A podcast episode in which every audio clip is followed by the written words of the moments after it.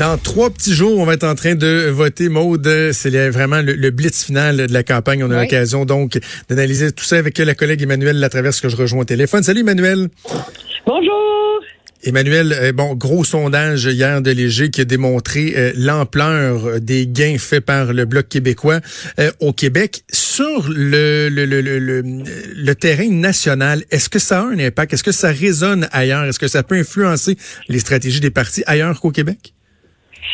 Euh, oui, parce que ça complique complètement euh, toute la donne et la stratégie de campagne des partis comme le Parti libéral et le Parti conservateur. C'est un peu comme si ces chiffres, je te dirais, euh, du sondage de Léger hier sont venus confirmer à quel point les libéraux ont pris le Québec pour acquis, je te dirais, en sous-estimant, en se disant que oh, leur aura verte, ça allait qu'on permettre de rallier les progressistes sans calculer à quel point il y aura un coût à payer pour l'achat du pipeline et à quel point ils, se sont dit, bon, ben, le NICAB, ça a passé en 2015, la loi 21, ça va être correct. Ils ont sous-estimé la capacité de cet enjeu-là de devenir un symbole qui allait redonner des ailes au bloc, là, comme on l'a vu. Puis chez les conservateurs, moi, je dirais carrément qu'on l'a échappé, le Québec. C'est ça, euh, c'est ce que ça veut dire, là. Parce mm. qu'on entend le discours nationaliste de M. Scheer, mais la campagne nationale n'a pas voulu tenir compte du Bloc québécois dans sa stratégie au début et c'est ça qui leur fait mal. Le problème, c'est que les deux partis avaient besoin de faire au moins 10 gains au Québec pour espérer prendre le pouvoir, garder le pouvoir. Et donc, ça complique toute la donne ailleurs parce que ça, rétrécit, je dirais, euh, la marge de manœuvre et les, possibilités mathématiques de l'un et l'autre.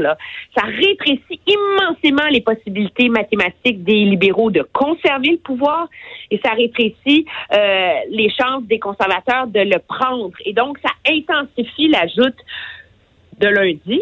Et c'est ce qui fait, je pense, qu'à cause du Québec, c'est la raison pour laquelle on va se retrouver finalement avec un résultat si serré et probablement un gouvernement majoritaire faible lundi soir. Minoritaire, faible.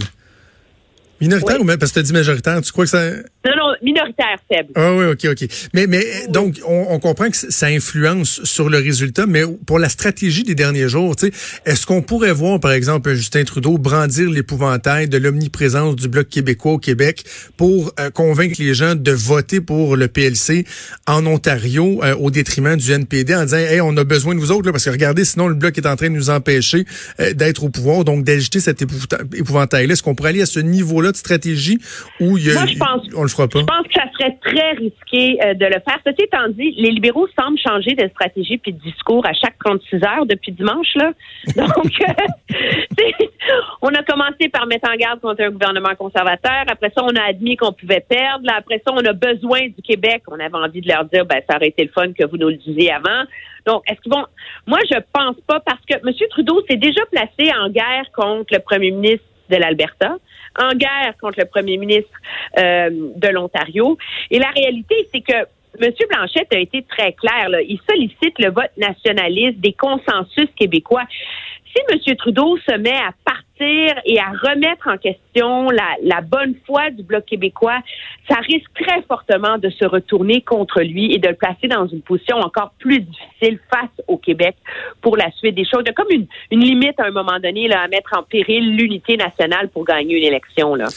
Justin Trudeau, euh, comme d'autres chefs, a passé euh, pas mal de temps au Québec, deux jours d'affilée dans la dernière semaine, sept euh, jours très précieux. Il a décidé d'en consacrer deux au Québec. Est-ce que c'est un choix judicieux, bien avisé? Ben, je pense que la, réalité, c'est que M. Trudeau, dans la position où il est, le plus gros risque qui pèse sur les libéraux en ce moment, là, c'est que des électeurs libéraux n'aillent pas voter lundi. Parce qu'ils disent, ah, ça va pas la peine, c'est perdu. Et donc, ils se déplacent pas pour aller voter parce qu'ils disent le bloc va gagner de toute façon. Alors, oui, c'est important de le faire, justement pour donner espoir à ces troupes, pour les motiver, et aussi parce que, objectivement, le bloc a pas. Il y a encore des courses là qui restent très serrées au Québec. Là, euh, il y a des courses. On peut penser à Trois-Rivières. On peut penser à Sherbrooke. C'est des courses à trois. Peut penser à des comtés comme Argenteuil que les libéraux espèrent le pouvoir rafler. Est-ce que grâce à une bonne sortie de vote, ils pourraient sauver une extrémiste un comté dans le 4-5-0. Euh, il faut aider François-Philippe Champagne, le ministre, à se faire élire dans, dans Mauricie Champagne. Donc, on n'est pas dans une perspective de gain. C'est beaucoup plus défensif, là, je pense, sur l'ensemble. Mais euh, il n'a pas le choix que de donner l'espoir à ses militants que c'est encore possible. Parce que s'ils font pas d'efforts, euh, là, c'est des comtés comme Laurier-Sainte-Marie sur lesquels ils misaient absolument avec Stephen Guilbeault qui pourrait finir par leur échapper si les libéraux vont pas voter, là. OK, là, euh, on va euh, y aller, ben, tu vas y aller de conseils au chef. Ça, j'aime bien, bien, bien, bien. On va y aller de, de, conseils euh, personnalisés pour chacun des chefs avec un week-end à faire avant le jour J. Donc, tout est sur la table. Ils vont donner leur maximum, couvrir le plus de terrain possible. Mais si on prend, par exemple, commençons par Justin Trudeau, chef libéral, premier ministre sortant, quel conseil particulier tu lui donnerais? OK, première chose, là, lâcher le télésouffleur, là. Il peut plus. Moi, je le prendrais, je le mettrais sur un avion dans une boîte FedEx, puis j'enverrais le télésouffleur à Ottawa, là. OK, Justin Trudeau, il y a un problème d'authenticité en ce moment auprès des électeurs qui doutent de lui. Il faut qu'il parle avec son cœur, il faut qu'il mette ses tripes sur la table. De toute façon, il est meilleur dans ces dans ces euh, euh, dans ces contextes-là, même si des fois ça donne des phrases euh, euh un peu biscornu, là, comme hier soir, quand il a dit euh, il faut continuer d'avancer pendant quatre jours. C'est genre, après ça, qu'est-ce qu'on fait? On arrête. après ça, on break. après ça, on met break. Non, mais je pense que vraiment, c'est la première chose. Et euh, au-delà du vote stratégique, moi, je pense qu'il doit rappeler aux, Canadiens son bilan. L'économie va bien, l'emploi est à son plus bas. Euh, ils ont fait baisser la pauvreté de 20% au Canada. Euh, ça, c'est des choses importantes là, parce que c'est beau mettre en garde les gens contre son adversaire, mais il faut aussi donner une raison aux gens d'aller voter. Donc, moi, là, je pense qu'il faut faut qu'on retrouve un petit peu ces voies ensoleillées, là. Oui, les Sunny Ways de Justin Trudeau, mais, mais on s'en ennuie. Euh, oui, ben on s'en ennuie, mais en même temps, tu sais, je fais un lien avec le fait que euh, euh, on a espéré du côté du Parti libéral du Canada que la recette de 2015 fonctionnera en 2019. Et ça, je, trouve que les partis politiques ont souvent tendance à faire cette erreur-là, de se dire si ça a marché une fois, ça va marcher deux fois. Or, tu sais, les contextes changent. souvent, justement, ce qui avait frappé l'imaginaire une première fois ne sera pas efficace. donc, je trouve qu'à ce niveau-là, les libéraux ont, ont, peut-être pas été assez prudents. Euh, assez imaginatif puis tu sais se sont dit ouais, ça a marché en 2015 puis ça va encore fonctionner. Ouais, mais ils ont été tellement négatifs dès le début qu'ils ont jamais donné une raison aux électeurs pour se réconcilier avec eux. Et ce que ça prenait, c'est pour aller rallier le, 7-8 d'électeurs qui leur avaient échappé euh, dans la dernière année, c'était de dire, ça prenait euh, un genre de contexte, écoutez, je sais qu'on n'a pas été parfait, mais dans le fond, vous nous aimez. Dans le fond, on est comme vous. Dans le fond, vous êtes satisfait de ce que notre gouvernement a fait et ils n'ont pas, ils ont pas donné des raisons claires aux gens pour se réconcilier avec eux au-delà de agiter le spectre de M. Harper. Donc, le seul discours qu'ils ont eu a finalement été très, très, très négatif dans la campagne. OK. Andrew Scheer, maintenant, quel conseil tu, tu lui donnerais pour la fin de campagne? Premièrement, euh, faire un peu plus d'activité, deux par jour. Je sais que c'est la technique conservatrice, on s'emballe pas, on est discipliné là. Mais M. Scheer, faut qu'il donne l'impression qu'il peut gagner aussi là, tu sais. Euh, et donc, euh, moi, je pense qu'il doit montrer un peu plus d'enthousiasme. Mais la chose que je ferais là, c'est que je sortirais sa famille, sa femme, ses bébés, ses enfants. Je te dis, quand ils sont là, premièrement, ces enfants, ils sont adorables. Sa petite mhm. fille, tu te rappelles, à la dernière campagne électorale, on trouvait que le petit garçon de Justin Trudeau, Adrian, était comme la vedette parce qu'il faisait des babayes dans les rallyes, puis il était beau à croquer. La petite fille d'Andrew Scheer dans les bras de sa mère, là, qui fait des babayes comme la reine, là, c'est à mourir de rire, OK? Alors, ils sont adorables, mais surtout, quand ils sont là, il est plus à l'aise. Je sais pas c'est quoi, c'est psychologique il est plus souriant, il est plus naturel, il semble plus sincère, il est moins guidé et ça fait une immense différence sur sa performance. Donc moi, si j'étais lui, là, je sortirais la famille absolument.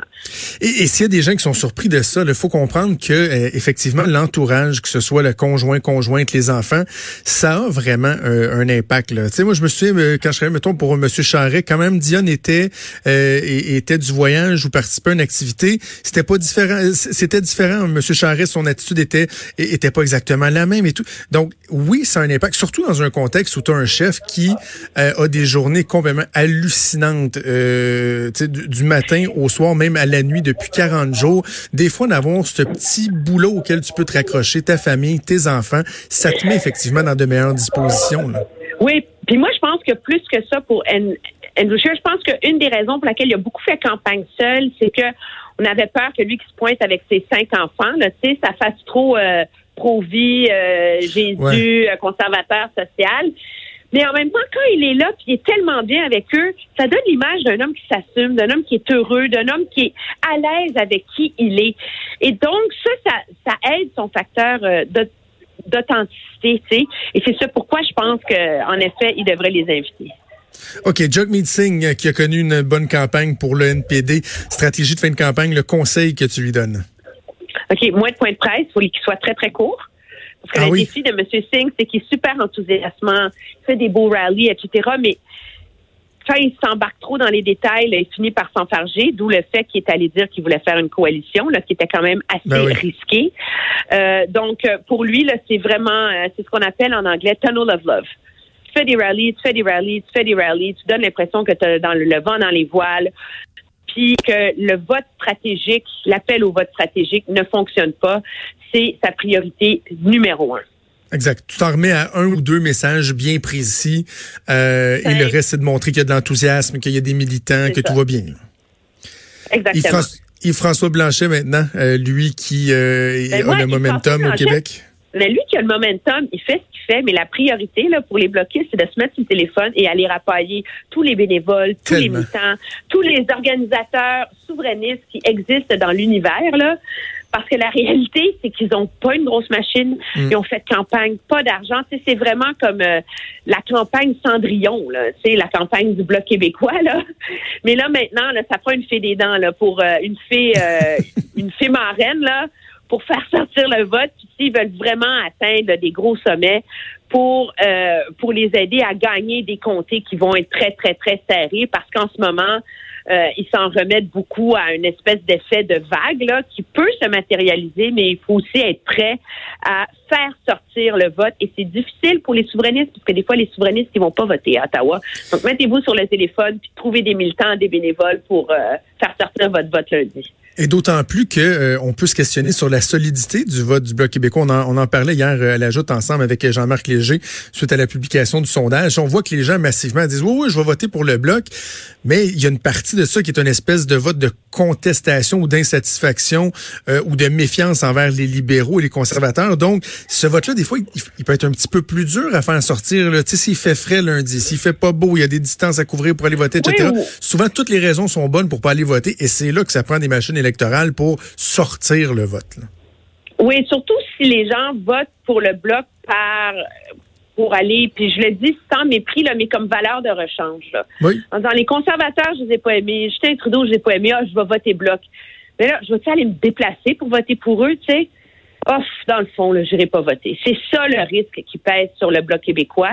Et donc, c'est ça pourquoi là, il faut euh, il faut qu'ils se croisent les doigts pour qu'ils fassent beau lundi et que et qu'ils réussissent là à trouver le plus d'appui possible pour faire sortir euh, pour faire sortir euh, leur vote là.